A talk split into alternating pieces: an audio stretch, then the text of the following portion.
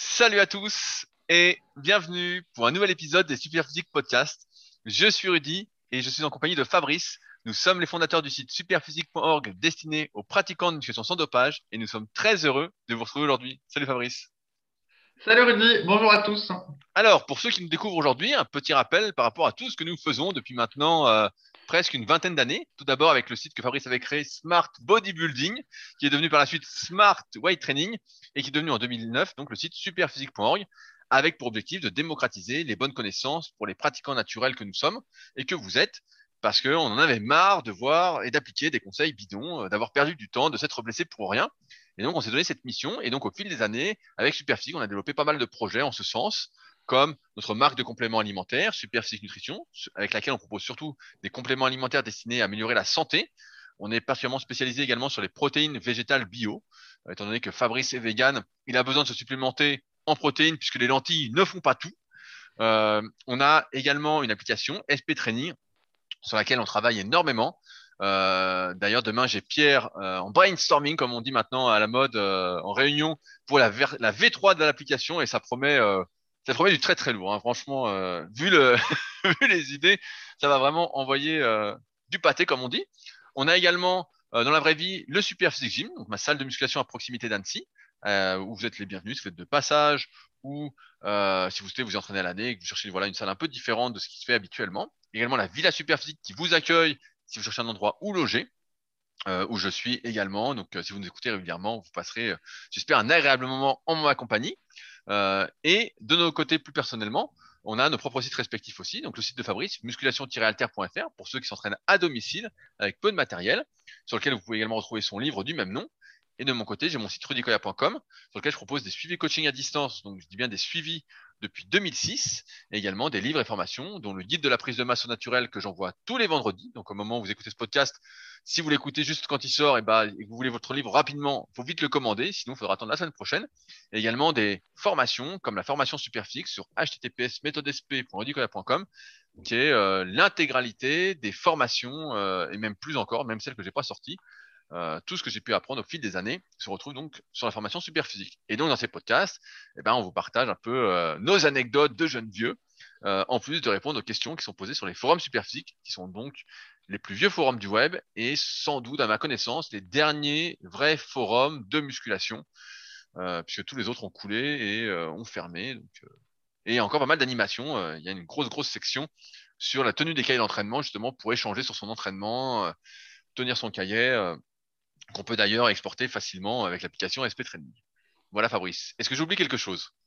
Non, c'est parfait, Rudy. Bravo. Alors, alors, il paraît que tu as de nouvelles chaussures, Fabrice. Qu'est-ce qui s'est passé? As-tu gagné au loto? Ah, ah, oui, tu te souviens donc de mes derniers essais de chaussures. Donc j'avais acheté une paire de chaussures ASICS, je sais pas, il y a deux ou trois mois.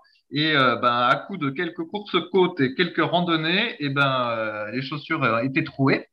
Et donc, je suis allé dans un magasin pour en acheter d'autres. Non, qu'est-ce qui s'est passé, J'ai autant dire que t'étonnes pas qu'il y a eu des grosses canicules et après des grosses pluies, parce que pour que j'aille dans un magasin en acheter. Et donc, je suis allé en acheter, et ben, figure-toi que j'ai été fort déçu. J'ai regardé toutes les marques, donc euh, Nike Air, euh, Adidas et tout ça. Et en fait, je pensais que la mauvaise qualité que j'avais sur les ASICS, eh ben, euh, c'était devenu spécifique sur ASICS, que la marque s'était euh, dégradée au fil du temps et se refait trop sur sa, son nom. Et maintenant, j'étais fort surpris.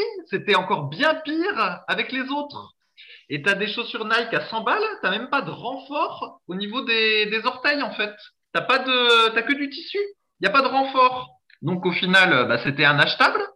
J'ai vu les Salomon, qui normalement ont bonne réputation, je n'ai pas trouvé qu'elles étaient euh, particulièrement bien non plus. Et au final, bah, figure-toi que j'ai repris une paire d'Asics parce qu'au final, bah, c'était les moins pires de tout le magasin en termes de rapport qualité-prix. Et alors, combien, combien tu as payé?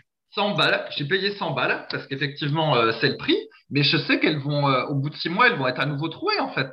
Mais en fait, la, ma conclusion, c'est qu'au jour d'aujourd'hui, tu peux pas trouver des chaussures vraiment pour pour faire du, euh, de, la, de la course comme je fais ou des, des, choses comme ça. Par contre, la prochaine fois que je vais randonner, je vais acheter des vraies chaussures de randonnée bah parce qu'au final, ça me coûtera moins cher de mettre 50 balles dans des chaussures de randonnée bas de gamme plutôt que d'aller randonner avec mes running où c'est sûr que je vais les défoncer. Mais, euh, mais voilà, mais franchement, la qualité, elle était encore pire sur les autres. Mais vraiment. Mais ça m'étonne pas, c'est ce que, ce que j'allais dire. J'allais dire, achète des chaussures de randonnée, comme ça tu seras tranquille, parce que c'est sûr que là, moi j'en achète pas souvent des, des godasses aussi, mais euh, en général, je les, je les use, je les use, je les use plusieurs années. Mais c'est sûr que ouais, la qualité, euh, bah, c'est sûr maintenant, il faut que ce soit léger. Tu comprends bien, il faut que ce soit léger, respirant. euh. Ouais, bah je sais pas, mais j'ai l'impression que c'est la mode, euh, comme si les, le fait de mettre des petits renforts au niveau du gros orteil et du petit orteil, ça doit, soit c'est considéré comme pas esthétique, soit ils se sont mis en, à pas en mettre parce que c'était plus sportswear, mais en attendant, bah du coup ta chaussure elle se dégrade plus vite.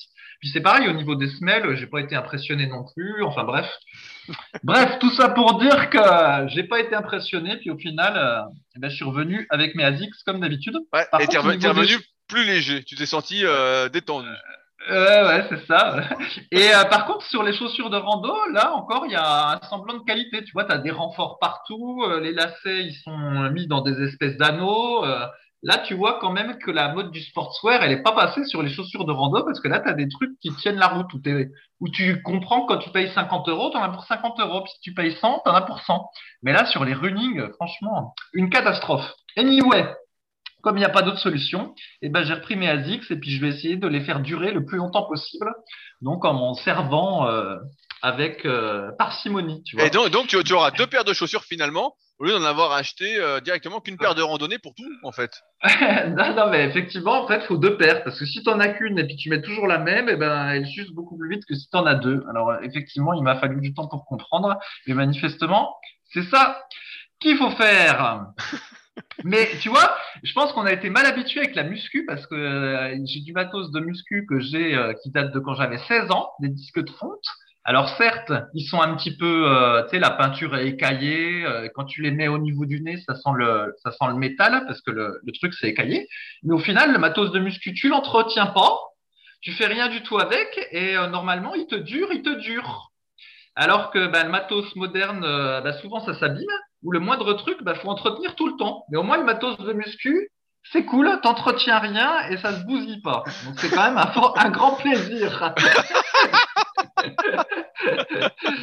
ah, la muscu, franchement, on est heureux. Hein. Ah, puis au final, c'est, franchement, c'est pas si cher la muscu quand j'y pense. Parce que là, quand tu vois le nombre de chaussures que j'ai dépensées, alors qu'on se dit euh, la course à pied, c'est pas cher, et ben, tu vois le nombre de paires euh, que j'ai achetées euh, dans les quelques années par rapport à, à mes barres de muscu, ils sont les mêmes depuis euh, deux décennies, et ben quand même quoi. Ah non, mais c'est Bref, c'est sûr, que la, la, la muscu, si on envisage vraiment l'activité sur le long terme, acheter son propre matériel, c'est ce qu'il y a de plus rentable. Hein. C'est sûr que là, il n'y a pas photo. Hein. c'est pas cher. Alors sinon, sur la, j'ai une recette végane du jour que même un nul pour comme toi pourra faire. Ah, j'ima- j'imagine, attends, laisse-moi deviner, il y a des lentilles, des concombres et des carottes. Non non mais non, ben non là le piège. Là c'est courgette. C'est courgette parce que maintenant à la vie claire il y a des courgettes, c'est la saison des courgettes. c'est vrai, a et mon, chien, courgettes mon chien pas aussi, chères. mon chien aussi mange des courgettes. Et bah, c'est parfait pour lui. Alors, quelle est la recette mange- pour, pour, pour mon chien Satanas? Euh, il mange des courgettes euh, de ton jardin, c'est ça? Bah, elles, ont, elles, ont pas, elles ont pas encore poussé, mais bientôt. Oui, normalement, ça, ça pousse bien les courgettes d'ailleurs. Tu peux en planter. Ouais, ouais, ouais. Alors déjà, j'ai repris les carottes là en, en plat, euh, en plat entrée, tu sais, pour continuer à, à maintenir mon poids sans être affamé. Mais franchement, les, les carottes, c'est la vie. Hein. Le pire, c'est que quand j'en ai repris, j'étais content. Je te jure, j'étais content. Je disais, oh, des carottes râpées, génial. Et en fait, donc pour les agrémenter, tu mets euh, du vinaigre balsamique ou du, vinaigre de cidre. Et lors des moments festifs, pas toujours parce que ça coûte la peau des fesses. Je mets du, du tofu, mais euh, ah merde, c'est con, j'ai un trou de mémoire sur la sorte de tofu. Donc, euh, ah ben, bon, désolé, C'est j'ai c'est du tofu de quoi C'est du tofu fumé, du tofu aux herbes, du tofu à la tomate, du tofu mango, du Ah tofu. ouais, c'est- je crois que c'est le mangue. Je crois que Ah, il est le bon. mangue. Ah, il est bon celui-là. hein. Celui-là, c'est délicieux celui-là. Je crois que c'est celui-là, et donc il va très bien avec les carottes, mais je ne vais pas tous les jours parce que sinon tous les jours, euh, comme il coûte, euh, je sais plus 3 euros le truc, ça te ferait 3 euros à chaque repas, ça fait cher. Eh, tu, Et tu donc, mets le voilà. paquet Tu mets le paquet à chaque fois? Bien sûr, bah, non, pas à chaque fois, mais quand je le prends, oui, je mets le paquet. Et donc, bref, tout ça pour dire que les carottes, c'est la vie, et que je suis fort heureux de retrouver mes carottes de début de repas. Mais néanmoins, si vous voulez des courgettes, voilà une recette très simple, Rudy. Donc, tu prends ta courgette, tu la laves, faut qu'elle soit bio, évidemment. Tu la coupes en deux avec un couteau. Jusqu'ici, aucun problème, tu sauras faire. Ça. Ensuite, tu prends euh, de l'huile d'olive, tu vas mettre 2-3 gouttes d'huile d'olive dessus, sur la, la, partie que tu as, où il y a la chair de la courgette, vu que tu as coupé en deux. Ensuite, tu prends un pinceau euh, alimentaire, et puis bah, tu vas étaler euh, l'huile, et après tu rajoutes un petit peu d'herbe et un petit peu de poivre par là-dessus, et tu fous ça au four pendant 20 minutes, et hop, après c'est bon, tu peux manger ta courgette en fait, elle va être euh, cuite, à la fois croque. Non, mais attends, c'est ça la recette? Oui, c'est ça la recette. En gros, tu mets tes courgettes au four après les avoir euh, badigeonnées d'huile d'olive, d'un peu de poivre et d'un peu de et d'un peu d'herbe. Et hop, ça te fait ton entrée. Et c'est très bon. Ah, ah, ok, c'est ça la recette, ok. Bah ouais, bah, Il y a, il y a- il y a- il y a un type tout à l'heure qui m'a écrit justement sur Instagram, il dit oui, euh, c'est vraiment cool d'avoir des recettes véganes dans les podcasts, etc. Je dis ouais, ouais Fabrice, il sort souvent des recettes. Bah là, j'espère qu'il sera pas déçu, le gars. Mais cette- ouais, mec, Parce que ça là, euh, rien. Et, eh, eh, moi j'ai une, recette, j'ai une recette. Eh, tu prends ton paquet de riz, tu prends un ciseau, tu coupes le paquet de riz en haut là. Ensuite, tu pèses bien ton riz, tu fais bouillir de l'eau, tu mets dans l'eau, t'attends 10 minutes, tu sors le riz, tu mets un peu d'herbe, de sel, de poivre, et voilà, t'as ton riz, recette végane. Ouais, bah, moque-toi, moque-toi, mais ça se trouve des trucs comme ça, il y en a qui le font pas parce qu'ils trouvent que c'est trop compliqué et ils préfèrent prendre une boîte tout fait puis la mettre au micro-ondes. Et ça se trouve cuire le riz pour certains, c'est peut-être même encore trop compliqué. Et en plus, dans ta recette, tu avais oublié qu'il fallait rincer le riz au préalable. Donc tu vois, tu n'avais pas fait comme il fallait. Parce Oh qu'il faut le rincer ton riz. Oh non, mais blague à part, si tu regardes sur Amazon le classement des livres de recettes, euh, les livres qui sont en tête, c'est pas euh, les recettes compliquées. Euh, euh, Ouais, c'est pas les chefs, hein. pas les étoilés qui font. Non, recette des bah non, c'est plutôt les recettes hyper simples pour voir ses abdominaux. Tu vois, c'est plutôt ça les trucs. Donc là, moi, j'ai une recette hyper, hyper, hyper simple. Et ben, tu vas voir qu'elle va plaire.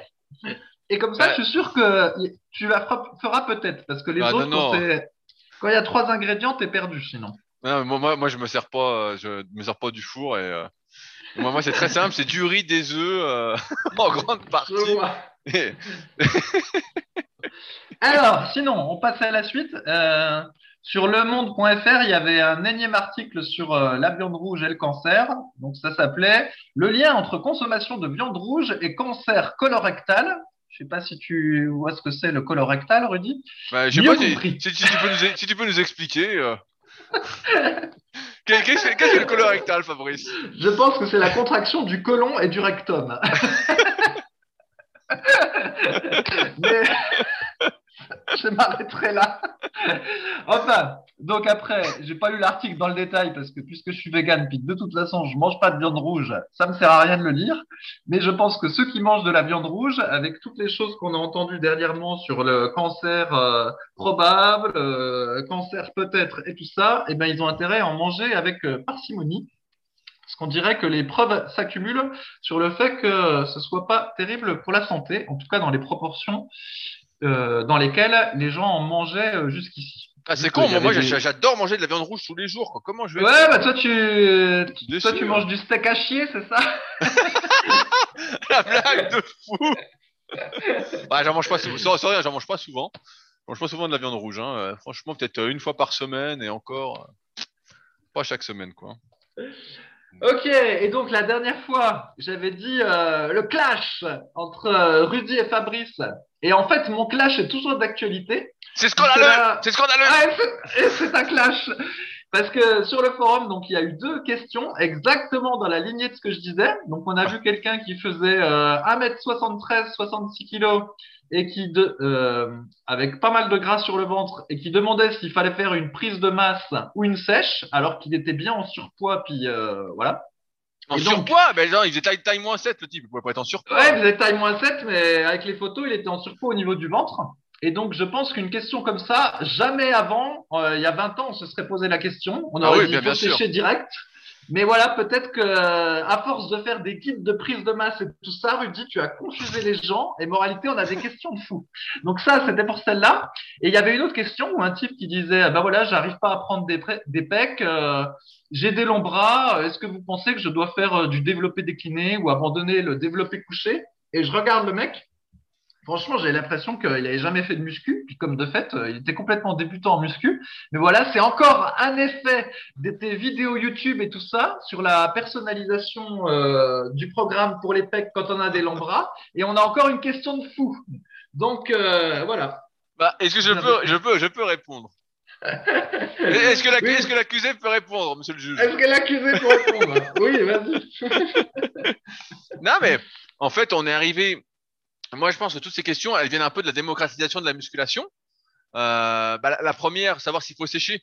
Bah, c'est sûr qu'aujourd'hui, tout le monde fait de la muscu. Il y a 20 ans, en fait, euh, personne serait arrivé en faisant 1m73, 66 kg avec euh, un bon beat comme un, le gars sur les photos. Ça n'existait pas. En fait, tu faisais 1m70, tu faisais 58 kg, tu avais les abdos visibles, et puis en fait, tu te posais pas la question. Tu savais que fallait prendre du muscle, fallait prendre de la masse, etc.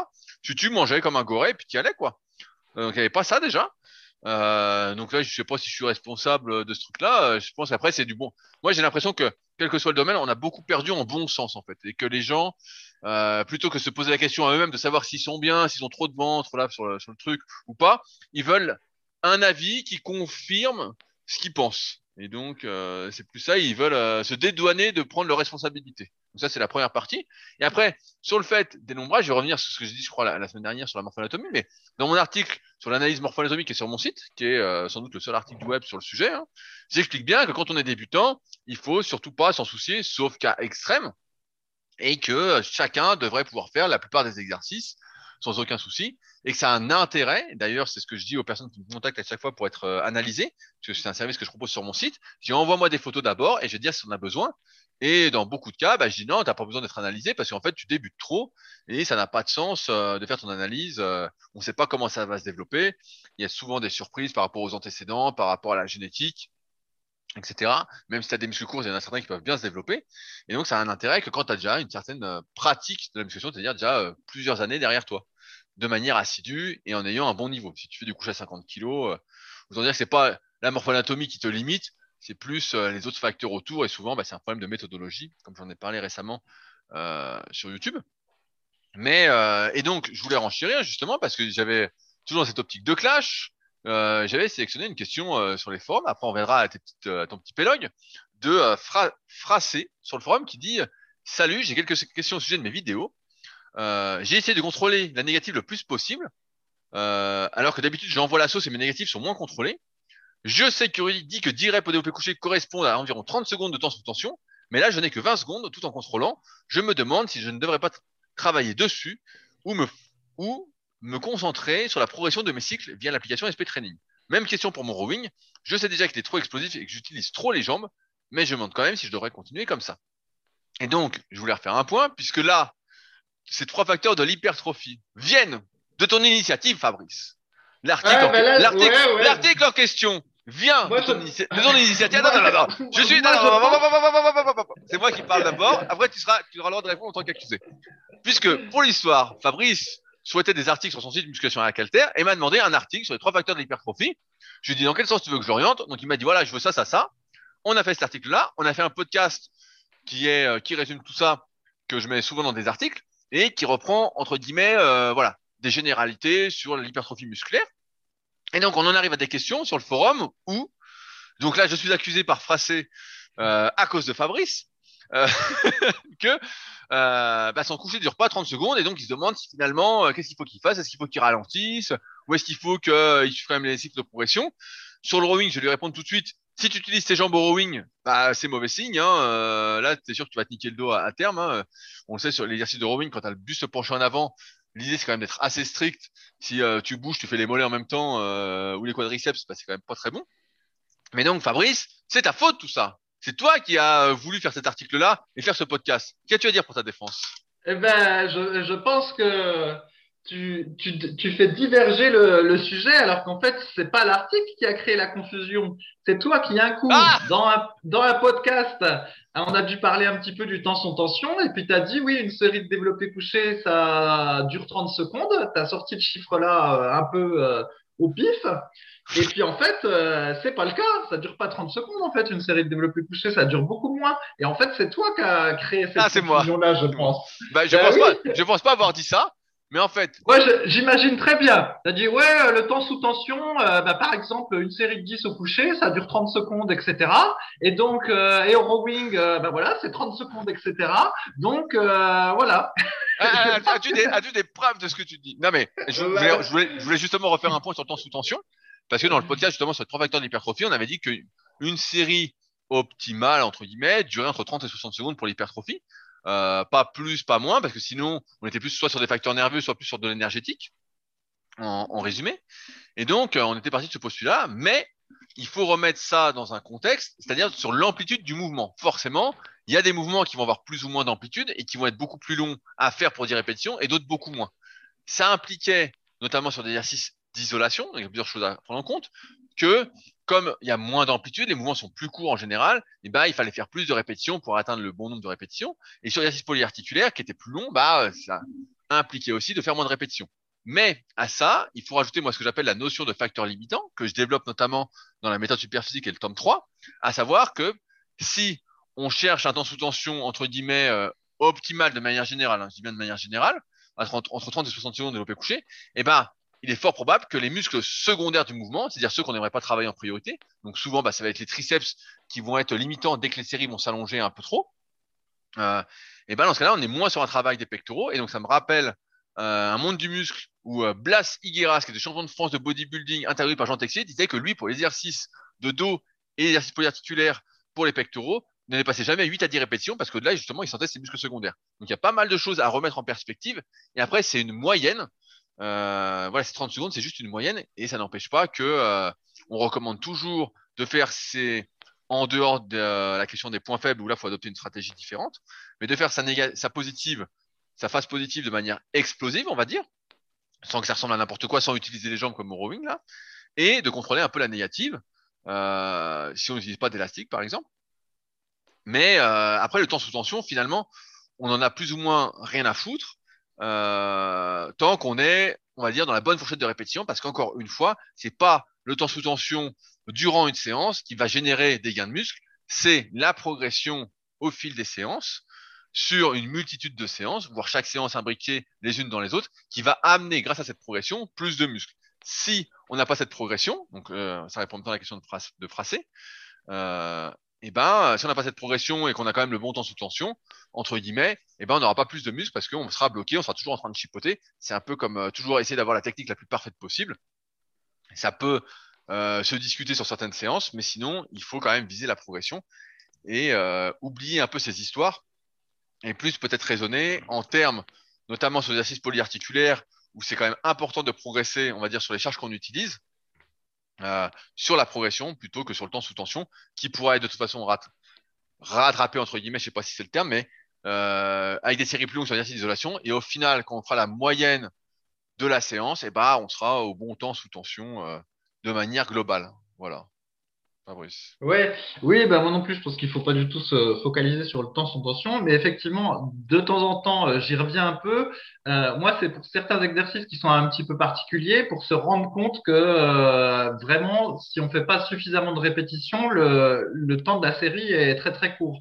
Et donc, par exemple, si on prend le kickback avec Alter, quand on le fait de manière explosive, vraiment, c'est un mouvement, ça va très très vite. Et là, on voit bien que si on fait que 8 reps, ça dure, euh, voilà, ça dure moins de 10 secondes, c'est vraiment très très court.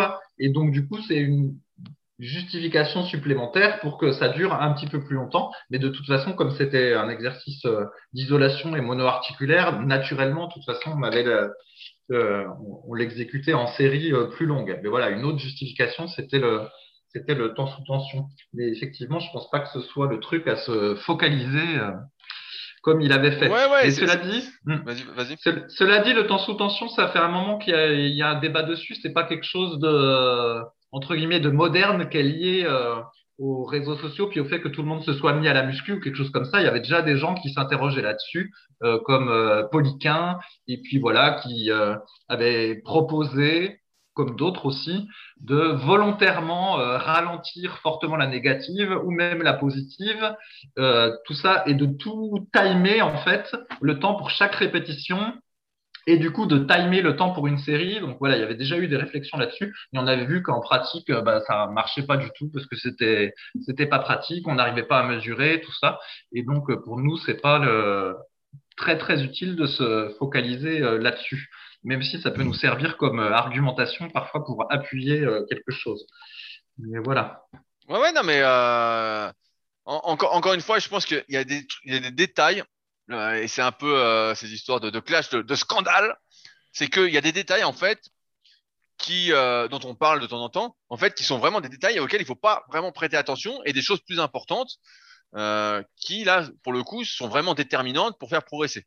On parle souvent bah, là de cycle de progression, bah, ça c'est un facteur déterminant. Euh, par contre, euh, je sais pas, euh, choisir ses exercices, c'est quelque chose euh, de déterminant aussi. Si on fait les mauvais exercices pour soi, entre guillemets, qu'on fait un truc qui nous fait mal, bah voilà, ça c'est sûr qu'on va se niquer, c'est pas bon signe. et puis il y a des trucs vraiment, c'est des détails du style, par exemple, est-ce que je dois prendre 2 minutes 45 ou 3 minutes de récup ou je sais pas, qu'est-ce que je pourrais dire d'autre? Bah là, le temps sous tension. Euh, qu'est-ce qu'on a d'autre euh? Est-ce que je dois Je pense qu'il y a déjà eu des questions comme ça. Est-ce que je dois mettre mon chronomètre? Est-ce que je dois me rallonger sur mon banc quand mon chronomètre a passé mon temps de récupération ou juste avant? Que des trucs en fait un peu prise de tête qui au final font aucune différence sur euh, la progression sur le moyen et long terme, puisqu'encore une fois, quand on est naturel, bah, tout se joue là-dessus. Donc, il faut essayer de, comment on peut dire ça, de, prioriser certains facteurs à d'autres et pas se prendre la tête, mais c'est souvent ce qui se passe quand on débute. On, a, on est un peu perdu parmi la masse d'informations. On se dit, merde, à quoi faire attention, à quoi faire attention. Et, d'ailleurs, avant le podcast, on parlait de ça. Donc, ça nous permettre de, de, faire le, sujet que tu voulais faire, Fabrice. C'est que euh, on voit pas mal de, débutants qui veulent faire cette euh, la répartition d'entraînement PPL. Fabrice, qu'est-ce que c'est que cette histoire de PPL Ouais, alors c'est marrant parce que franchement le, PPL c'était pas c'était vraiment pas populaire euh, c'était pas populaire avant sauf erreur. Et euh, mais on le voit beaucoup apparaître ces temps-ci. Donc PPL c'est euh, pour dire euh, push donc pousser pull tirer et leg pour les cuisses. Et en gros, l'idée, c'est de répartir en trois séances son entraînement, donc tous les exercices euh, de poussée lors de la première séance. Donc, par exemple, bah voilà, ça va être euh, développé couché, euh, développé incliné. Ensuite, on fait des écartés. Après, on fait du développé militaire, des élévations latérales, de l'oiseau. Et ensuite, bah, on fait des extensions pour les triceps. Donc ça, ça pourrait être la première. Ensuite, le, quelques jours plus tard, ben, on fait le dos par exemple. Donc, du coup, bah, là, c'est les tirages. Alors, ça pourrait être des tractions euh, à la barre fixe, du rowing euh, à la poulie. Et ensuite, euh, on passe au biceps, voilà, avec du curl incliné, du curl pupitre. Ça, c'est la séance poule. Et après, donc, on fait une autre séance pour les cuisses. Et donc, on peut voir des répartitions comme ça qui sont faites trois fois par semaine. Et ce qui se passe, c'est que bah, c'est une répartition qui a l'avantage de favoriser la récupération, puisque dans une euh, répartition plus classique que nous on aime bien, par exemple si on fait lors d'une séance pec biceps euh, plus loin les cuisses. Et puis lors de la troisième séance on va faire le dos triceps, et ben en fait quand on fait la séance dos triceps, on a les biceps qui travaillent un peu. Et puis euh, quand on fait les triceps avec des dips ou du développé couché serré, et ben on a une espèce de rappel pec. Et donc au final, même si on, on entraîne chaque groupe qu'une fois par semaine, donc ça, c'est plutôt un plan pour les intermédiaires et les confirmer. On a une espèce de redondance. Alors que là, quand on fait le push-pull-leg, en fait, on n'a pas cette redondance parce que lors de la séance pull, il n'y a absolument aucun rappel de la séance push. Et donc, du coup, quand on fait ça sur trois jours, sur une semaine, et ben du coup, chaque muscle est sollicité vraiment qu'une fois par semaine sans rappel. Et de mon point de vue, euh, de mon expérience, en fait, c'est pas du tout assez, spécialement pour un débutant. Et éventuellement, ce type de séance push-pull-leg, eh ben, c'est fait pour être euh, répété, peut-être pas dans la semaine parce que ça ferait six entraînements par semaine, mais par exemple, euh, trois séances de suite, un jour de repos, trois séances de suite, un jour de repos, ou enfin voilà, avoir une fréquence un petit peu plus élevée que permet cette répartition parce que euh, il n'y a pas redondance. Et donc, et voilà. Donc c'était pour dire que c'était pas vraiment adapté euh, aux débutants en fait. C'est plus adapté à ceux qui voudraient une fréquence plus élevée. Et euh, voilà, nous on n'a jamais pratiqué ça et on est fort étonné de voir à quel point c'est devenu euh, populaire cette répartition. Bah ouais, surtout que cette répartition-là, bah, moi je trouve elle a pas mal de points faibles. À moins d'avoir encore une fois les bras en point fort, c'est-à-dire vraiment les biceps et triceps qui se développent particulièrement bien euh, avec lesquels bon, on n'a pas besoin de faire beaucoup de travail, voire de pas les travailler. Il y a des types qui travaillent pas les bras et qui ont des bras énormes. Je me souviens, il y a plein d'exemples euh, dans les mondes du muscle de l'époque euh, qui me disaient ah moi je fais pas les bras, etc. Et donc il y, a, eu pas mal de questions pendant un temps sur euh, faut-il travailler les bras parce qu'ils travaillent beaucoup avec les exercices polyarticulaires, etc. Mais la réponse c'est que ça dépend euh, de votre morphoanatomie et de vos points forts, points faibles.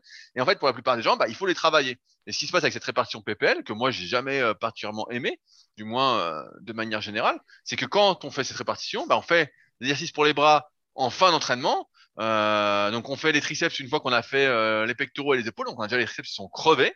Donc on a forcément mais beaucoup moins lourd, etc. Donc euh, on en revient à la notion de perte tolérable, encore une fois que j'explique dans le tome 3 de la méthode superphysique, qui dit que quand on fait un exercice et qu'on est beaucoup moins fort que si on le faisait en premier, bah, ça n'a pas vraiment d'intérêt de le faire. Hein. En fait, on est en train de se crever pour rien. On fait de l'énergétique, hein. on fait plus vraiment du musculaire.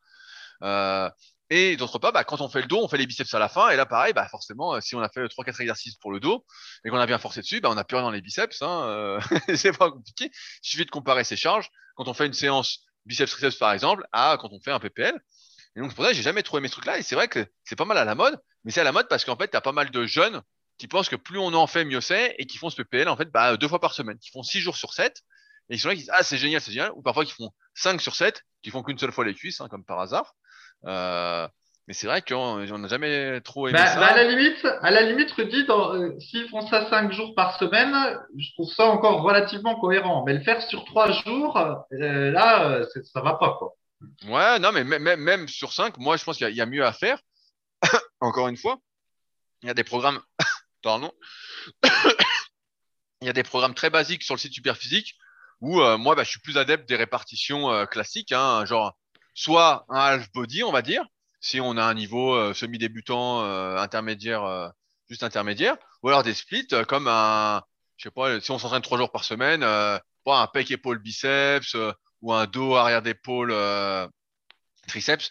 J'ai jamais aimé mettre les muscles agonistes ensemble parce que comme je disais, on a une perte de force trop importante sur l'exercice, sur les derniers muscles qu'on va entraîner. Et donc en fait, on retrouve les désavantages d'un entraînement full body où quand on arrive à la fin, on n'a plus rien dans le sac et où bah forcément c'est pas l'optimal pour prendre du muscle. Déjà que c'est difficile de prendre du muscle de manière naturelle, euh, il faut pas mal de temps. euh, voilà, faut laisser vraiment le temps faire, plusieurs mois, plusieurs années. Donc euh, là, ce PPL, c'est vrai que j'ai du mal à, le- comprendre euh, particulièrement. C'est sûr que d'un point de vue récupération, bah, c'est mieux parce qu'on travaille tous les fléchisseurs en même temps, tous les extenseurs en même temps. Même si quand on fait le dos, bah, il y a quand même les triceps qui travaillent. Donc bon, les coudes vont peut-être pas aimer à la longue. On travaille pas mal euh, l'articulation de l'épaule aussi parce que forcément, euh, avec l'articulation des épaules, parce que forcément, on fait euh, pec, dos, euh, push, euh, pull plusieurs fois par semaine aussi, donc avec des exercices lourds, donc c'est pas aussi l'idéal avec le temps. Mais ouais, on a du mal à comprendre cette, cette histoire de PPL et cette mode du truc, sachant que moi j'y vois plus d'inconvénients pour la majorité des gens que d'avantages bien précis. Ouais, bah, de toute façon, à partir du niveau euh, allez, intermédiaire confirmé, et c'est vrai que c'est difficile de trouver mieux que le truc euh, pec biceps, dos triceps, cuisse. euh, ça, c'est difficile de trouver mieux. Ouais, bah, il y a encore mieux, hein, si tu fais chaque muscle séparément, tu entraînes deux fois par jour. Et...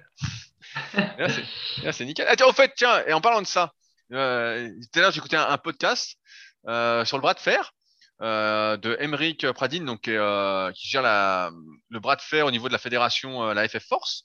Et euh, ils vont, et donc, j'avais dit dans un podcast que euh, on s'en foutait de la charge qu'on mettait au curl parce qu'il n'y avait pas de compétition de curl. Et sache, Fabrice, que les compétitions de curl arrivent en France. Ah, et donc, du coup, ça, tu as vu comment ça allait être réalisé? Tu es dos au mur et Eh tu ben, fais du curl barre Z? Eh ben, j'ai pas encore, j'ai pas encore vu justement parce que là, euh, disait que euh, que je connais un petit peu, disait que euh, il est en train de plancher sur le règlement et que euh, prochainement ça allait arriver, que ce serait une compétition à part dans la FF Force, donc qui serait ouverte bah, à tous ceux qui sont licenciés de la FF Force, qui sont licenciés en force athlétique, euh, en cross training, je crois que c'est le cross training avec eux si je dis pas de conneries, en culturisme, en bras de fer, etc. Et donc ça pourrait être euh, bah, une nouvelle compétition quoi et que le record du monde du curl, euh, strict a priori, c'est 113 kilos. Et donc pareil, il y aurait des catégories, etc. Donc une vraie compétition de curl. Donc euh, Maintenant, le poids qu'on met au curl va avoir de l'importance. ah bah si, si Vincent sur le forum était toujours là, il serait content, il pourrait vérifier s'il y a une corrélation entre le maxi au curl et le tour de bras. Exact, exact, exactement. C'est masse. c'est exactement ce que j'ai pensé quand j'ai entendu cette information-là. Je me suis dit, bah tiens, euh, c'est vrai que euh, c'est euh, bah, c'est marrant de voir que maintenant on fait des compétitions sur tout. Quoi. Nous, ça ne viendrait pas à l'idée c'est pas vrai, ça nous avait venu à l'idée de nous, comparer au, au, curl sur le forum dans les années 2000, mais on s'est rendu compte évidemment que déjà euh, ça, ça n'avait aucune influence entre le tour de bras et ce qu'on prenait au curl, et puis que finalement celui qui est le meilleur, c'est celui qui a les avant-bras les plus courts. Donc bon, forcément. Et forcément, comme on est les avant-bras longs, bah, on a vite arrêté euh, ces jeux-là. bah oui, c'est ça. c'est ça le problème avec cet exercice. En fait, le, encore sur les exercices polyarticulaires, bah, le levier, ça joue vachement, mais comme il y a plusieurs articulations, on peut dire que ça compense un peu, quoi. Mais là, en fait, il n'y a qu'une articulation, donc il n'y a rien qui compense, et du coup, la longueur de l'avant-bras joue de manière phénoménale sur la performance affichée, en fait, la, performance démontrée, visible. En réalité, il faudrait être capable de mesurer euh, l'effort euh, réel du muscle en fonction du, levier et de la taille de l'avant-bras. En fait, il faudrait un espèce de coefficient... Euh, Comment ça s'appelait en force athlétique, le coefficient Wilks? Wilks, ouais, ouais, ouais voilà. l'indice Wilks. Maintenant, ça a changé. Il y a un nouvel indice que j'ai plus en tête, mais euh, ça a changé. Mais pendant longtemps, c'est l'indice Wilks. Voilà, parce qu'en force athlétique, euh, tout le monde avait sa catégorie de poids. Et, euh, tout le monde voilà, faisait du développé couché, du soulevé de terre et euh, du squat, encore qu'il y ait des compètes que de développer couché tout seul, mais bon, bref. Et à la fin, bah, ils avaient un espèce d'indice pour euh, faire le, le champion euh, toute catégorie et faire en sorte que le, le, poids léger puisse, entre guillemets, lutter contre le, contre le poids lourd. Ils avaient, voilà, une espèce de, je sais pas comment ça, je me souviens plus comment ça se passait. Mais bref, faudrait faire la même chose au curl pour que celui qui a un avant-bras très long, eh ben, soit pas défavorisé par rapport à celui qui a un avant-bras court. Bah, je, vais soumettre ton idée au président de la fédération, Fabrice. je, vais te mettre en, je vais te mettre en copie. Je ferai un mail euh, explicite en disant euh, il y, a un scandale qui, arrive. Hein. oui, c'est ça. Il y a un scandale. Ça se trouve, le champion du cœur ne sera pas méritant. Il aura juste les avant-bras tout court. ça se trouve, ce sera mon chien qui est tout court. C'est pour lui, ça. C'est un truc pour lui. Voilà, il est fait pour le curl, ce chien. Alors, euh, je voulais répondre à une question euh, à laquelle on ne euh, répond pas souvent. je vais la faire de manière générale parce que tu l'as mis dans un autre topic sur le forum, mais qui est en fait quand prendre une semaine de repos en musculation. Donc la question initiale, c'est bonjour. Cela fait deux mois que je fais de la musculation vraiment à fond. Est-il bon de laisser quelques jours de repos, de prendre quelques jours de repos? Une à deux petites semaines peuvent-elles être bénéfiques? Pendant cette pause, faut-il quand même faire des petits exercices pendant cette période, comme des pompes et des abdos? Et au niveau alimentation, que faut-il faire pendant cette pause? Euh, Y a-t-il beaucoup de monde qui réalise des semaines de repos comme cela? À quelle fréquence dans l'année? Fabrice, faut-il prendre obligatoirement des semaines de repos en musculation? Ben, Franchement, je ne sais pas trop quoi dire parce que c'est vrai que ces histoires de semaines de déload, avant on n'en parlait pas trop. Ah, là, là, repos, là, repos, on parle. Hein. Là, le ah oui, euh, repos. Ben, chez moi, c'est non, en fait, parce que déjà, sans le vouloir, malheureusement, le repos s'impose à nous euh, quand on part en vacances ou euh, des choses comme ça. Des fois, on est obligé de s'arrêter, souvent, ça tombe au mauvais moment.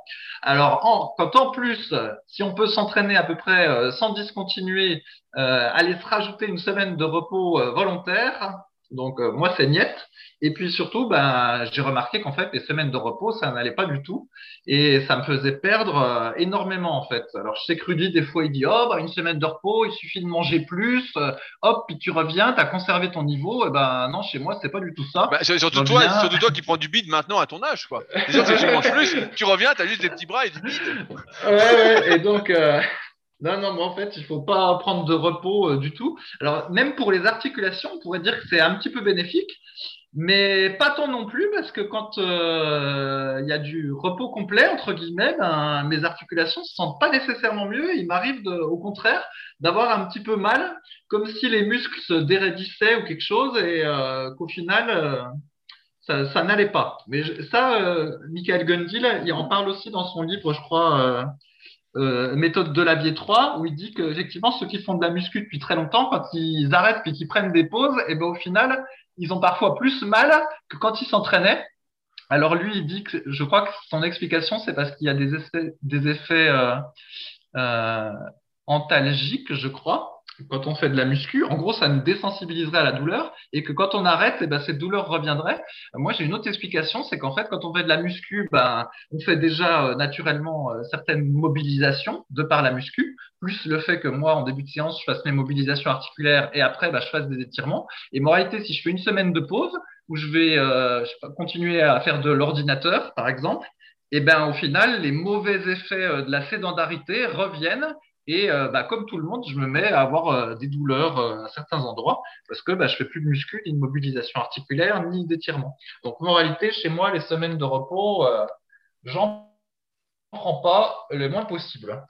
mais, et donc, si tu prenais une semaine de repos, mais en faisant ces mobilisations et ces étirements, est-ce que ça vaudrait le coup? Bah, bah, Oui, effectivement, je n'ai pas vraiment fait ce test-là parce que, pour être franc, euh, faire des mobilisations articulaires un petit peu dans le vide, sans entraînement derrière, euh, j'aurais un peu l'impression d'être un papy. Mais c'est vrai que ça se trouve, ce serait l'idéal parce que ça permettrait de pas de soulager un peu les articulations et les cartilages des tensions liées à la muscu et en même temps de se maintenir mobilisé. Mais j'avoue, je n'ai pas testé.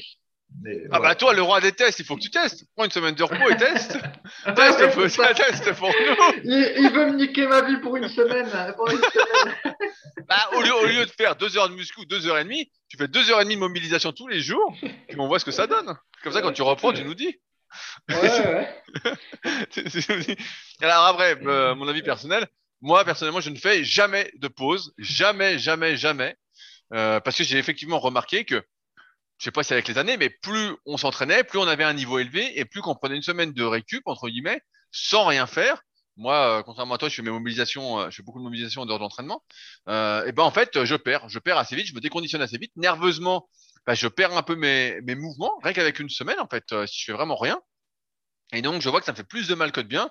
Et donc, je fais tout pour euh, ne jamais prendre une semaine de récup euh, forcée, parce qu'en fait, je vois pas l'intérêt particulier. Est-ce que c'est bénéfique? Bah, Comme tu l'as dit, peut-être pour les articulations. Je me souviens qu'à l'époque, Christophe Charriot, dans ses bouquins, disait que lui, toutes les trois, quatre semaines, il faisait une semaine un peu de déload, etc. Donc là, on n'est pas vraiment dans l'optique de semaine de pause, mais plus dans une semaine légère. Donc on pourrait imaginer toutes les 3-4 semaines, euh, j'avoue que j'ai pas vraiment testé ça, mais ça se teste, je pense, hein, pour ceux qui veulent faire le test, de faire justement, euh, je sais pas, imaginons que vous faites du coucher à 100 kg euh, en moyenne, et euh, toutes les 3-4 semaines, vous faites une semaine à 80 kg avec le même nombre de répétitions, donc en diminuant un peu l'intensité de l'entraînement. Voir ce qui se passe à la reprise, la, la, cinquième semaine ou la sixième semaine, voir si quand vous remettez 100 kg, si la barre paraît pas l'autre, parce que pareil, c'est surtout nerveusement qu'on se déconditionne et j'ai l'impression qu'au fur et à mesure des années, on se déconditionne quand même euh, de plus en plus facilement, étant donné qu'on lutte contre la nature, contre le vieillissement. Donc, euh, je suis vraiment pas euh, fan de ça. Et après, à ceux, voilà, comme des Fabrice qui sont un peu obligés de faire des pauses pendant les vacances, ben voilà, moi je recommande de manger un peu plus. Mais c'est vrai que là, je, si vous avez, je sais pas quel âge vous avez, mais ça peut faire un peu plus de billes, un peu plus de gras, etc. Donc c'est pour ça que c'est difficile cette histoire de pause et que j'ai jamais vraiment été pour. Euh, quand, je dis à mes élèves qui partent en vacances, je dis bon bah on va relancer de toute façon euh, les cycles de progression quand tu reviens parce qu'il y aura des surprises et euh, en plus tu auras des courbatures affreuses. Je me souviens quand je partais en vacances à l'époque, il y a très très longtemps, et je revenais, des fois je perdais rien parce que j'avais bien mangé, etc. Mais j'avais des courbatures par contre atroces. J'avais des courbatures atroces et le pire bah, c'était aux cuisses. Hein. Tu sautes une semaine, ça fait comme si deux semaines tu n'avais pas fait les cuisses il suffit que tu fasses un peu d'exercice avec pas mal d'amplitude, euh, comme du squat gobelet ou de la presse en descendant à fond. Et là, euh, tu peux plus bouger, quoi. tu peux plus bouger. Donc, euh, je sais pas si vraiment ça fait du bien cette semaine de repos de se déconditionner comme ça à, l'entraînement. Après, il y avait une théorie comme ça sur les semaines un peu de repos. C'était partie de la méthode HST de Brian Haycock. Et lui qui disait justement qu'il fallait faire deux semaines de repos avant d'attaquer le HST, donc c'était un entraînement un peu cyclé, on va dire, pour justement se déconditionner et que euh, grâce à cette décondition, ce déconditionnement, pardon, eh ben on était plus sensible aux effets de l'entraînement. Ça reprend un peu la théorie de l'immunisation euh, dont on a souvent parlé, qui est que quand on fait souvent un effort, bah forcément on est moins sensible, notre corps est moins sensible à celui-ci et a moins de chances de se renforcer, de comprendre, de prendre du muscle, et donc en se désensibilisant, on a plus de chances. Sauf que c'est quand même, ça quand même mal au cœur si tu fais deux semaines de repos de voir tes charges fondre, euh, je sais pas, d'au moins j'allais dire peut-être 10% euh, en étant sympa. Donc euh, c'est pas un truc non plus que j'ai testé, mais s'il y en a qui veulent tester, hein, qui, qui se fasse plaisir, hein, comme on dit. C'est un déconditionnement euh, stratégique, c'était ça. Oui, et je me, je me souviens, ça me fait penser à un article qu'il y avait dans le monde du muscle, justement, que Florence Gibellini avait écrit, où justement elle expliquait que euh, quand on s'entraînait bah, tout le temps, en fait, comme nos entraînements en muscu, bah, c'était surtout de la, de la force endurance, et ben en fait, on transformait progressivement nos fibres dites euh, ultra rapides, ce qu'ils appelaient les, les 2B, je crois, de mémoire. Maintenant, il y a, plein de codifications différentes, hein. mais les, les 2B, on les transformait progressivement en 2A, en fibres un peu intermédiaires, parce que en fait, nos efforts étaient plus typés euh, vers cette euh, force endurance, et que quand on prenait du repos, justement, ces fibres 2, ces fibres 2B qui étaient devenues des 2A, redevenaient des 2B, et que même le repos faisait qu'on avait plus de fibres rapides, et donc que le déconditionnement dans ces conditions pouvait être entre guillemets euh, positif euh, au retour à l'entraînement. On avait euh, plus de matière entre guillemets à hypertrophier, sachant que les fibres rapides ont un, potentiel un peu plus élevé de, développement. Mais ouais, elle disait ça, elle avait trouvé une étude qui disait ça, mais bon, à prendre avec des pincettes, hein, c'était il y a, il y a peut-être une quinzaine d'années. Euh. Oui, bon, à mon avis, c'est plus qu'avec des pincettes. hein. Surtout pour euh, deux semaines d'arrêt, avoir les, les fibres qui reviendraient. Bah, si tu euh, marches, alors, si pendant deux semaines tu ne marches plus, tu restes les jambes en l'air, peut-être que tu as plein de fibres rapides après. ouais, c'est ça. Peut-être que d'un coup, d'un peut-être que d'un coup de toi, Fabrice, qui est plutôt lent, si tu fais ça, tu deviens un sprinter d'élite. Ouais. Peut-être que tu fais le 100 mètres en 9 secondes. Ouais. Pour compléter, donc moi, il y a un type que j'aime bien sur Internet. Alors, c'est pour une fois qu'il y a un type que j'aime bien, c'est celui qui s'appelle euh, Ross euh, Enamet. Mais bon, je sais même pas s'il poste encore. Il date plutôt euh, des années 2000. Et donc, lui, il entraîne des, boxeurs. Et il dit dans un de ses livres que ben il y a des boxeurs qui donc font une période de préparation avant de s'entraîner. Bon, ça, ils font tous ça. Et après, il y en a qui arrêtent en fait pendant de nombreuses semaines. Et en gros, comment dire, on s'imagine qu'ils s'entraînent beaucoup entre chaque match, mais non, ils auraient une longue période de repos, et c'est une fois que le prochain match est annoncé qu'ils vont se lancer dans une, euh, dans une préparation de plus en plus intensive jusqu'au match. Et donc lui, il écrit que ça, pour lui, c'est une erreur, et qu'en fait, il faudrait s'entraîner tout le temps, certes, accélérer l'entraînement, l'intensifier euh, aux abords du match, mais qu'il faudrait pas euh, faire ces déconditionnements après chaque match. Et euh, bah, je trouve que c'est une philosophie qui est assez proche de la nôtre. En fait, il faut euh, éviter de se déconditionner, donc il faut s'entraîner euh, le plus, de manière le, le plus, La plus régulière possible. voilà, la plus régulière possible. Non, mais c'est marrant ce que tu dis parce qu'à l'UFC, bon, moi je suis un peu tout ce qui se passe hors combat. Et c'est vrai qu'on a l'impression, on a l'impression, donc je dis bien on a l'impression, que les combattants s'entraînent à fond quand il y a les combats, et des fois les types s'entraînent pas pendant des mois après le combat parce qu'ils n'ont pas de nouveaux combats. Donc comme s'ils n'étaient pas motivés. Alors après il y a des exceptions, je pense notamment aux frères Diaz qui ont l'air de s'entraîner toute l'année, etc. euh, dans plein de disciplines différentes. Mais il y, en a- pas mal en fait, on les voit euh, hors saison, ils font, euh, je sais pas, euh, 20 kilos de plus. Je dis putain mais le type c'est un sportif ou quoi? Mais j'ai toujours été très étonné de ça en me disant mais les types sont passionnés ou sont pas passionnés? Parce que pour nous en fait c'est complètement fou de pas s'entraîner quoi. On se dirait putain mais le type s'entraîne pas, qu'est-ce qu'il fait Comment ça se fait Je sais pas, il est malade, euh, il est blessé, euh, qu'est-ce qui se passe? Il est en dépression, il est en dépression. Oui, ou alors, ou alors peut-être que c'est une stratégie pour pas pour préserver ses articulations. Ben voilà, il s'entraîne euh, volontairement. Voilà, il y a des fois où il s'entraîne pas pour que du coup pas user ses articulations trop Ouais, vite euh, ouais, et pas se niquer le ligament croisé antérieur du genou trop vite. Effectivement, tout ça est, est fort étonnant. Après, voilà, c'est une perception. On sait pas exactement ce que font les mecs quoi. Même quand euh, ils disent qu'ils s'entraînent très intensément, euh, 5 heures par jour. euh, quand tu lis la bio de Georges Saint-Pierre, il y a son entraîneur qui parle et il, et il dit euh, oui, contrairement à d'autres, quand Georges Saint-Pierre dit qu'il s'entraîne 5 heures par jour, c'est qu'il s'entraîne 5 heures par jour. Donc, sous-entendu, euh, il y en a qui exagèrent. Donc, moralité, pour démêler le vrai du faux, c'est, pas facile, en fait, pour un regard extérieur Ah, comme nous. Ah, bien, bien, bien, sûr, bah, c'est normal. Chacun écrit en gros son histoire, hein, sa légende, sa mythologie, on va dire. hein. D'ailleurs, Fabrice, quel est ton pronostic pour le combat de ce week-end, Cyril Gann contre Volkov?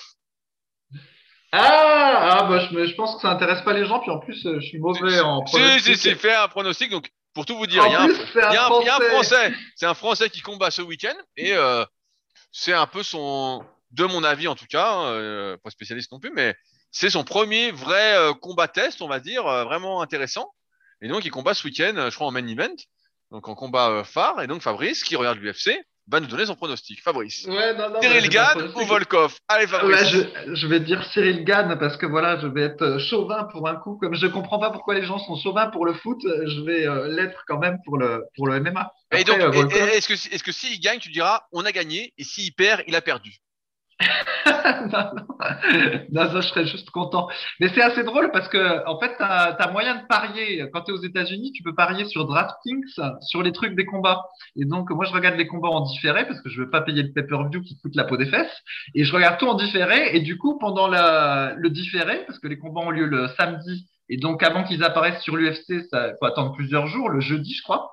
Donc, il y a quatre ou cinq jours il faut que je fasse un petit peu un blackout médiatique pour être sûr que les, les informations des gagnants ne, ne viennent pas euh, à mes oreilles. Et donc, euh, voilà. Et pour pouvoir bénéficier à fond du, de l'effet nouveauté. Et du coup, quand je regarde les matchs, j'imagine que je pourrais parier, tu vois, et je me dis, ah bah là, ce combat-là, sur DraftKings, euh, je mettrais euh, 100 balles sur lui, ou là, je mettrais euh, 200 balles sur lui, tu vois. Je suis tout excité. Et donc, euh, parfois, au premier round, ça me donne euh, raison. Je dis, ah, j'aurais dû parier, je l'avais dit, je dis à ma femme. Et puis finalement, retourne, retournement de situation, et au deuxième round, mon favori perd. Et en fait, c'est assez régulier que je me gourre. Au final, je dois avoir juste une fois sur deux, c'est-à-dire euh, à peu près la chance, quoi. Et euh, du coup, tout ça est très drôle et montre que c'est pas évident de faire des, des pronostics et c'est pas plus mal que je puisse pas parier parce que sinon je pourrais tomber du ah oui, je pense que je tomberais vite du mauvais côté. C'est vachement additif, hein, ce truc-là. Même parier virtuellement, j'en suis tout excité. Alors euh, imagine si je pouvais mettre des si, tu, si je pouvais mettre des sous, ça, ça finirait mal. Ben, et sache, que ma- sache que maintenant, on peut, on peut parier, ça y est, euh, même en Europe et en France, là. euh, Ah là là y Ouais, ouais, bah il faut, il faut Je, pas je- que je me je- mette je peux, là-dedans. je, je peux t'envoyer un lien si tu veux. Ah ouais, pas que je vais être là-dedans. Alors pour les filles, j'avais une technique, mais elle marche de moins en moins. Je pariais virtuellement, donc comme j'ai dit, sur la plus moche. Je me disais, oh non, celle-là, elle est, elle est trop belle, elle peut pas avoir l'écran. Parce que les, les combats de filles, je les regarde pas beaucoup, donc je connais pas les stats. Donc des fois, je faut que juste à la tête, faut que je, je devine qui va gagner. Et je me dis, bah, celle qui est trop belle, elle peut pas avoir l'écran, tu vois, elle a dû avoir une vie trop agréable de par sa beauté. Alors que celle qui est laide, elle en a pris plein la tronche depuis son plus jeune âge, elle doit avoir l'écran, tu vois. Alors tu dis, bon, je vais parier sur la laide. Et puis des fois, bah, retournement de situation, c'est la belle qui gagne. Complètement fou. C'était le, conseil euh, Paris sportif euh, de la semaine. hein. C'est ça. Cela dit, je suis assez étonné parce que des fois, il y en a qui sont euh, fort jolis et je me dis, mais putain, qu'est-ce qu'elles vont foutre en UFC, quoi? C'est- fou, quoi. Et vont se faire péter le nez puis les oreilles alors qu'elles étaient pas mal. C'est c'est incroyable d'aller se défigurer là-bas. Des fois, je suis fort étonné, tu vois. Ah putain, quel type superficiel tu es, quoi. Je, suis- je suis hyper déçu de cette superficialité, quoi. Peut-être que la fille a eu une, une vie difficile auparavant et qu'elle cherche justement à compenser. euh. Euh, ouais, ouais, bah, pe- bah, peut-être. Mais tout à l'heure, tu parlais des Diaz. Bah, justement, les Diaz euh, qui ont un style de combat euh, où ils s'en prennent plein la tronche, puis où ils résistent.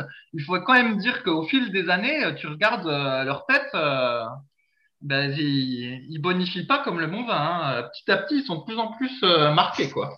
Tu, tu voulais Ah, dire de plus en plus laid, j'ai bien compris. Non, non, non, non, bah, bah non, parce que la, la no- cette notion n'existe euh, pas euh, entre hommes quand on est euh, hétérosexuel. Mais euh, ouais, effectivement, ils, sont- ils sont vachement, ils sont vachement marqués, quoi.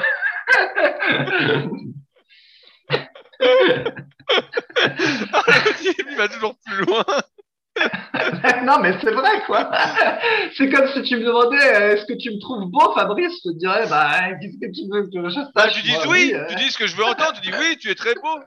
C'est ça que je veux entendre. Il a encore rien compris aux relations humaines, le type. Il a rien je compris. dire, je peux te dire si t'es athlétique euh, ou pas, mais je veux pas te dire si t'es dis comment tu que je sache. Le gars les trucs de fou, lui. Ah, tu vois, tu vois, tu vois bien, c'est un- si quelqu'un est bien ou pas bien, tu vois bien. euh, si le gars il a le nez tordu, euh, un, un œil fermé, un œil ouvert et la mâchoire de travers, tu vois bien qu'il est pas beau. euh. Ouais, on va- Il est perfectible, quoi. Voilà. Ah, putain. Alors, il y, a- il y a une dernière question que je voulais traiter. Euh, question de Megalistar, qui, euh, auquel on répond souvent dans les podcasts parce qu'il pose des bonnes questions, qui dit Guerrier super physique, j'ai besoin de votre lumière.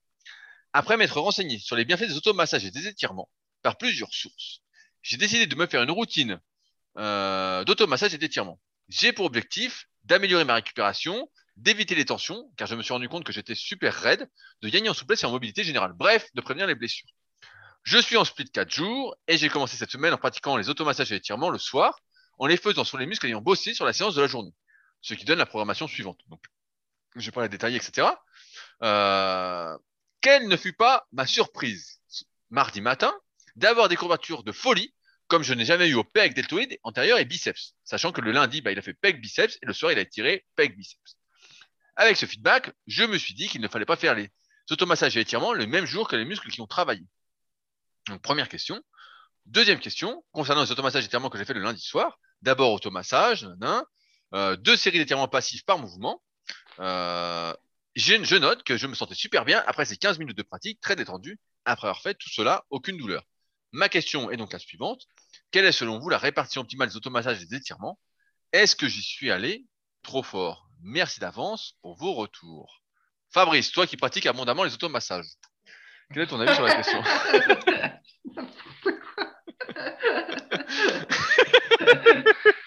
Vos propos sont scandaleux, monsieur. Oui, bah donc les, mais déjà, les automassages, c'est quelque chose d'assez récent en fait. Euh, avant que Christophe Cario les démocratise en France, je suis même pas trop sûr qu'il y ait tant de gens que ça qui en parlaient, y compris dans, dans des livres.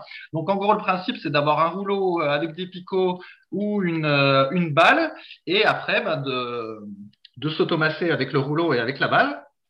Et moi, de, de mes tests, euh, en fait, si quand on le fait, euh, on a mal, eh ben, j'ai envie de dire que ça veut dire que c'est nécessaire. Parce que du coup, c'est qu'il y a des nœuds, euh, des nœuds musculaires à casser ou à étaler, je sais pas comment on peut décrire. Et donc, euh, on bénéficie des automassages.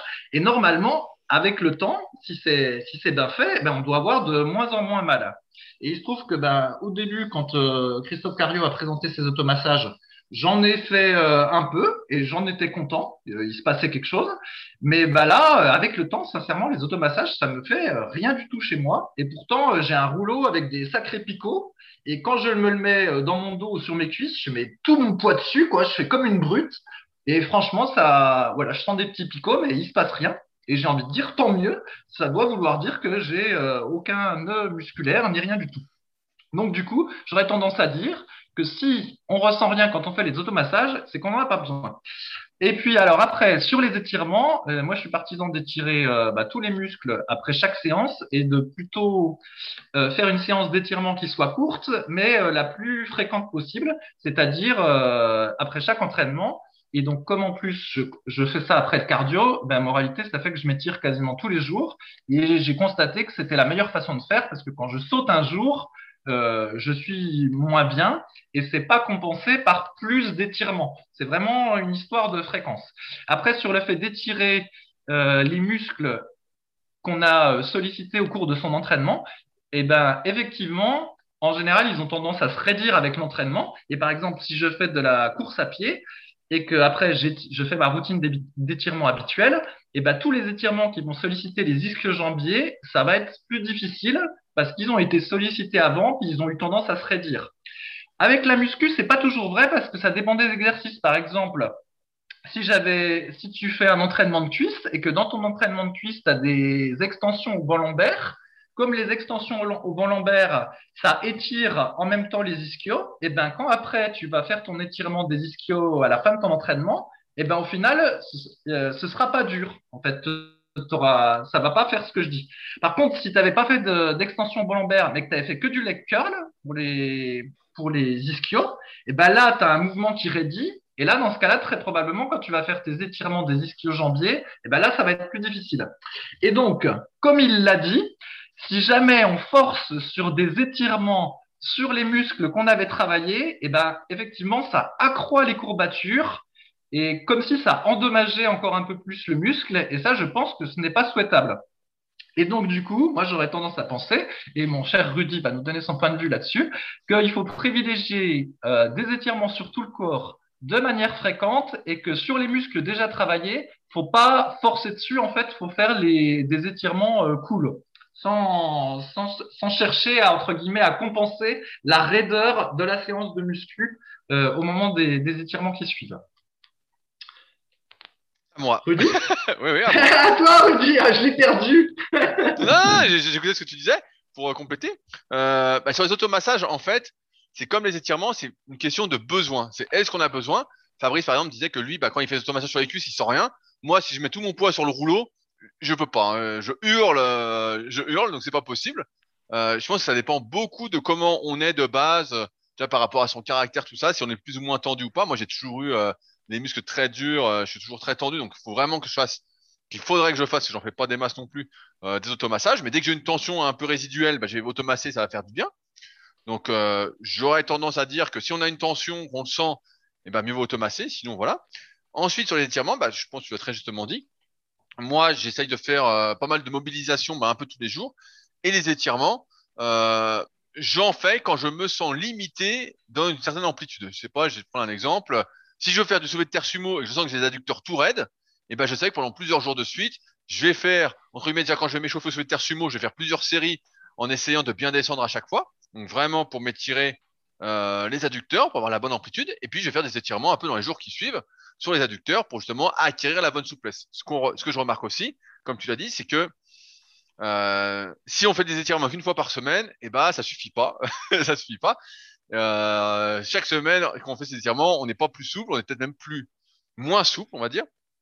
Et donc c'est pour ça que eh il faut justement en faire régulièrement. Mieux vaut faire moins d'étirements, mais les faire régulièrement, qu'essayer de tout faire, parce qu'on peut vite tomber dans euh, le truc de faire tous les étirements possibles et inimaginables, puis ça va pas. Ensuite, sur le fait de quelle est la meilleure répartition pour s'étirer, bah en fait, euh, ouais, si on si on étire un muscle endommagé, bah forcément, on accroît les dommages que le muscle a subis et donc on augmente ses courbatures. C'est pour ça qu'il faut jamais tirer sur un muscle euh, entre guillemets euh, qu'on vient de solliciter vraiment à fond. Donc, il faut vraiment faire des étirements légers qui détendent. C'est plus un, retour au calme, on va dire, qu'il faut faire. Sinon, bah, on accroît les courbatures. Et sinon, sur la répartition, moi, j'ai tendance à faire ouais, je vais pas dire en dehors de la séance, mais moi je fais beaucoup pendant, comme Fabrice, en fin de séance. Maintenant, j'essaie vraiment de faire ça parce que sinon ça prend un temps fou et puis on n'en finit plus euh, en dehors des séances. Mais euh, j'ai trois, quatre étirements que je vais faire entre guillemets à chaque fois, plus ou moins intensément en fonction de ce que j'ai travaillé pour le haut du corps ou pour le bas du corps. Voilà, ça se résume à trois, quatre étirements. Et euh, bah, je vais les faire, essayer de les faire régulièrement, presque tous les jours, pour que justement bah, ça fasse du bien. Que ça aille. Mais c'est vrai que euh, je suis pas partisan de faire l'étirement qu'une fois par semaine, comme voudrait le faire Megalistar, et de tourner chaque semaine. Donc, euh, donc ouais, c'est plus la régularité et sélectionner. Bah, c'est un peu comme les exercices, c'est sélectionner les bons étirements pour soi, ceux qui font du bien, parce que parfois on a des étirements qui font du bien, et puis progressivement, bah, une fois qu'on est devenu souple dessus, euh, et ben euh, il faut changer d'étirement pour. Et après, il y a aussi le risque que si on change d'étirement, et ben on perde les bénéfices de celui qu'on faisait et qu'on se rédisse. C'est comme dans euh, la muscu, il n'y a pas beaucoup de transferts des fois entre les étirements. moi, j'ai l'impression que j'en ai pas. Je sais pas toi, Fabrice, mais euh, j'ai pas l'impression qu'il y a cette de bah, transfert. Non, bah, non, si. Moi, j'ai l'impression que ça transfère, mais bon. Après, c'est marrant parce que exactement comme dans la muscu, il y a des étirements, on va dire. Euh, polyarticulaire, ou en tout cas, il y a des étirements où tu peux étirer plusieurs muscles en même temps. Et euh, sur ce point, le livre de Christophe Cario sur les étirements et le livre de Michael Gundit sur les étirements, ils étaient pas mal parce qu'ils montrent des, des étirements de difficulté entre guillemets progressifs en ce sens que ben, tu, rajoutes des torsions ou des choses comme ça, et puis ben, tu peux étirer euh, plein de muscles en un seul étirement. Et c'est vrai que dans mon livre Musculation et Calter, donc je donne une routine d'étirement où il y a pas mal d'étirements euh, qui sont un peu de niveau avancé. Donc là, euh, j'ai peut-être eu tort. Je sais pas si ceux qui ont lu le livre arrivent à tous les faire. Mais en tout cas, moi, je l'ai fait et c'est vrai qu'il y en a qui sont euh, vraiment très efficients. Est-ce qu'ils sont recommandables Je ne sais pas, mais vraiment efficients. Et notamment, il y en a un que moi, j'adore qui est relativement assez connu, c'est celui qu'on appelle la charrue. Donc en gros, on s'allonge au sol et après on va emmener ses jambes derrière la tête en enroulant complètement la colonne vertébrale, en tendant les jambes et en fléchissant les chevilles. Voilà, donc c'est l'étirement de la, charrue, la charrue. Et en fait, en un seul étirement, on va étirer la nuque, le bas du dos, les ischio-jambiers et euh, les mollets. Donc on fait tout ça d'un seul coup. Après, bah voilà, les, le, cet étirement-là, il est un peu controversé justement parce qu'il y en a qui disent que ça étire trop. En fait, ça, ça étire trop la nuque, par exemple, ou quelque chose comme ça. Alors, je ne sais pas si il est vraiment mauvais ou si c'est une question que c'est juste un étirement confirmé qu'il faut bien maîtriser. Et tout ça pour dire qu'il y a des étirements qui permettent d'étirer euh, des tas de muscles d'un coup. Et il y en a un autre aussi qui est un classique pour les quadriceps. Donc, le niveau débutant pour les quadriceps, au niveau de l'étirement, par exemple, c'est euh, vous êtes debout, vous euh, fléchissez une jambe et vous attrapez votre pied droit, par exemple, avec la main droite. Et puis, du coup, voilà, vous créez une petite tension sur le quadriceps. Ça, c'est l'étirement de base et qui étire qu'un seul muscle, alors que l'étirement, on va dire avancé pour le quadriceps, c'est vous vous mettez euh, comme si vous faisiez euh, une fente et euh, vous allez attraper avec votre main droite, par exemple, votre, le pied de votre jambe arrière et tout en vous penchant euh, sur, le, sur le côté et en levant la main euh, gauche en l'air. Et par exemple, cet étirement-là, qu'on peut trouver sur euh, les livres que j'ai cités, et ben voilà, vous allez étirer le quadriceps, l'épaule, le dorsal, plein de muscles d'un coup. Et donc, tout ça pour dire qu'il y, a moyen, au fur et à mesure qu'on progresse dans les, dans les étirements, d'avoir une routine vraiment efficiente parce qu'en quelques mouvements, on peut étirer euh, tous les muscles. Donc c'est un peu la même chose euh, qu'entre euh, le développé couché, on va dire par exemple, et puis les écartés couchés. Il y a des étirements qui sont plus polyarticulaires, on va dire. Non, mais bah, j'espère que les gens ont compris tes descriptions. moi, j'ai bien compris, mais c'était pas assez simple. Mais, il, faut euh, il faut déjà avoir vu les photos en fait pour comprendre. Mais celui de la charrue, tout le monde le connaît. Hein. On est couché, on met les jambes derrière la tête. Mais euh, voilà. Mais euh, non, mais après sur, sur le bienfait ou pas des étirements, bah, en fait c'est comme tout. C'est est-ce qu'on a la capacité, la mobilité d'avoir ces amplitudes-là? C'est sûr que si on force un truc sur lequel on n'est pas à l'aise, bah, c'est comme en muscu avec un exercice où on n'est pas à l'aise, on va finir par se niquer. Donc c'est plus une question de capacité. Est-ce qu'on est capable de mettre ses jambes derrière la tête ou pas ça fait longtemps que j'ai pas fait cet étirement là. Si, je vais essayer après le podcast pour voir si j'y arrive. La charrue, en, fléchissant les, faut que tu fléchisses aussi les pieds, hein, pour étirer le mollet en plus. Ouais, faut ouais, pas bah. que t'aies les pieds tendus. Faut que il, me fait marrer, il, fait marrer, il me fait marrer, le gars. Et puis, il faut, faut bien que j'arrondisse le dos, que je plie en deux aussi. Hein et il faut rentrer le ventre. Faut rentrer ah, le ventre et... Et, là, je reste, je reste coincé. le, type il se dénuque et après, bah voilà, je suis tout seul pour faire les podcasts. Génial. Non, mais bon, après, c'est comme d'habitude. En tout cas, dans tous les cas, euh, mieux vaut s'étirer régulièrement et pas trop fort si c'est sur les muscles qu'on vient de travailler dans la journée. Euh, et automassage, bah, c'est pareil, c'est en, en, cas de besoin. En cas de besoin. Ouais, alors attends, je finis juste un truc sur les étirements. Donc, dans le temps, euh, quand j'étais, adolescent puis que je faisais du karaté, donc j'avais beaucoup travaillé pour réussir à faire le, le grand écart. Ça m'avait pris pas mal de temps. Bref, et aujourd'hui, je suis complètement incapable de faire le grand écart, mais vraiment euh, incapable. Euh, le grand écart facial, j'entends.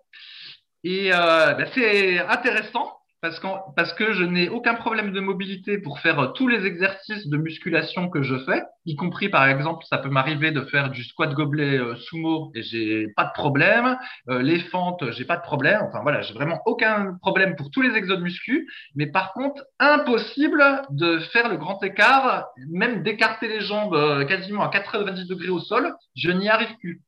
Mais donc, c'est intéressant parce que ça montre que pour la muscu, en fait, bah, faire le grand écart n'a absolument aucun intérêt, étant donné que je n'y arrive vraiment pas et que pour autant, j'ai pas de problème de mobilité pour la muscu. Par contre, s'il faut faire un coup de pied latéral, alors de mémoire, je crois que ça s'appelait euh, peut-être Yoko Geri ou quelque chose comme ça, mais là, ça remonte vraiment loin mes souvenirs. Et ben là, c'est difficile. Avec le peu de souplesse que j'ai au niveau des adducteurs, là, c'est dur. Mais pour le squat sumo, bah, ça me gêne pas tant que ça. Donc, euh, voilà. Tout ça pour dire qu'il y a des T'es peut-être souple au niveau de l'adducteur, au niveau de son insertion sur le bassin, et moins souple sur l'insertion euh, vers le genou. Voilà. Ah, bah c'est possible, c'est possible. Ça expliquerait pourquoi faire un coup de pied euh, latéral, j'arrive plus, alors que pour le squat sumo, euh, j'ai pas de problème. Bah, après, j'ai plus en tête, hein, mais il y a, y a trois, trois, adducteurs différents. Il y a le couturier qui rentre aussi en jeu, je crois, de, de mémoire. Donc, euh, à, voir euh, ce qui est vraiment raide ou pas, mais euh, c'est possible d'être souple d'un côté et plus raide de l'autre. Hein. C'est un peu comme en muscu, c'est histoire de compartimentation. ça marche aussi pour les étirements. Ah, et ben voilà. Ça doit être ça, Rudy, tu as trouvé. et ben sur ce, on va s'arrêter là, puisqu'il est déjà plus de 20 heures, puisque Fabrice était encore une fois en retard. C'est un homme très pris en ce moment. donc, on espère comme d'habitude que vous avez passé un agréable moment dans notre compagnie. Si le podcast vous a aidé, vous a plu, n'hésitez pas à le partager autour de vous, que ce soit sur les réseaux, que ce soit en laissant des notes sur les applications de podcast. Ça fait toujours plaisir à lire. Si vous avez des questions, n'hésitez pas à utiliser les forums Superphysique sur www.superphysique.org. Tout ce dont on a parlé dans euh, le podcast se trouve dans la description de l'épisode également. Si vous souhaitez aller voir par exemple nos sites respectifs ou nos livres ou autres, n'hésitez pas. Et puis bah, nous, de toute façon, on se retrouve la semaine prochaine pour un nouvel épisode avec sans doute de nouveaux scandales. Salut à tous. Salut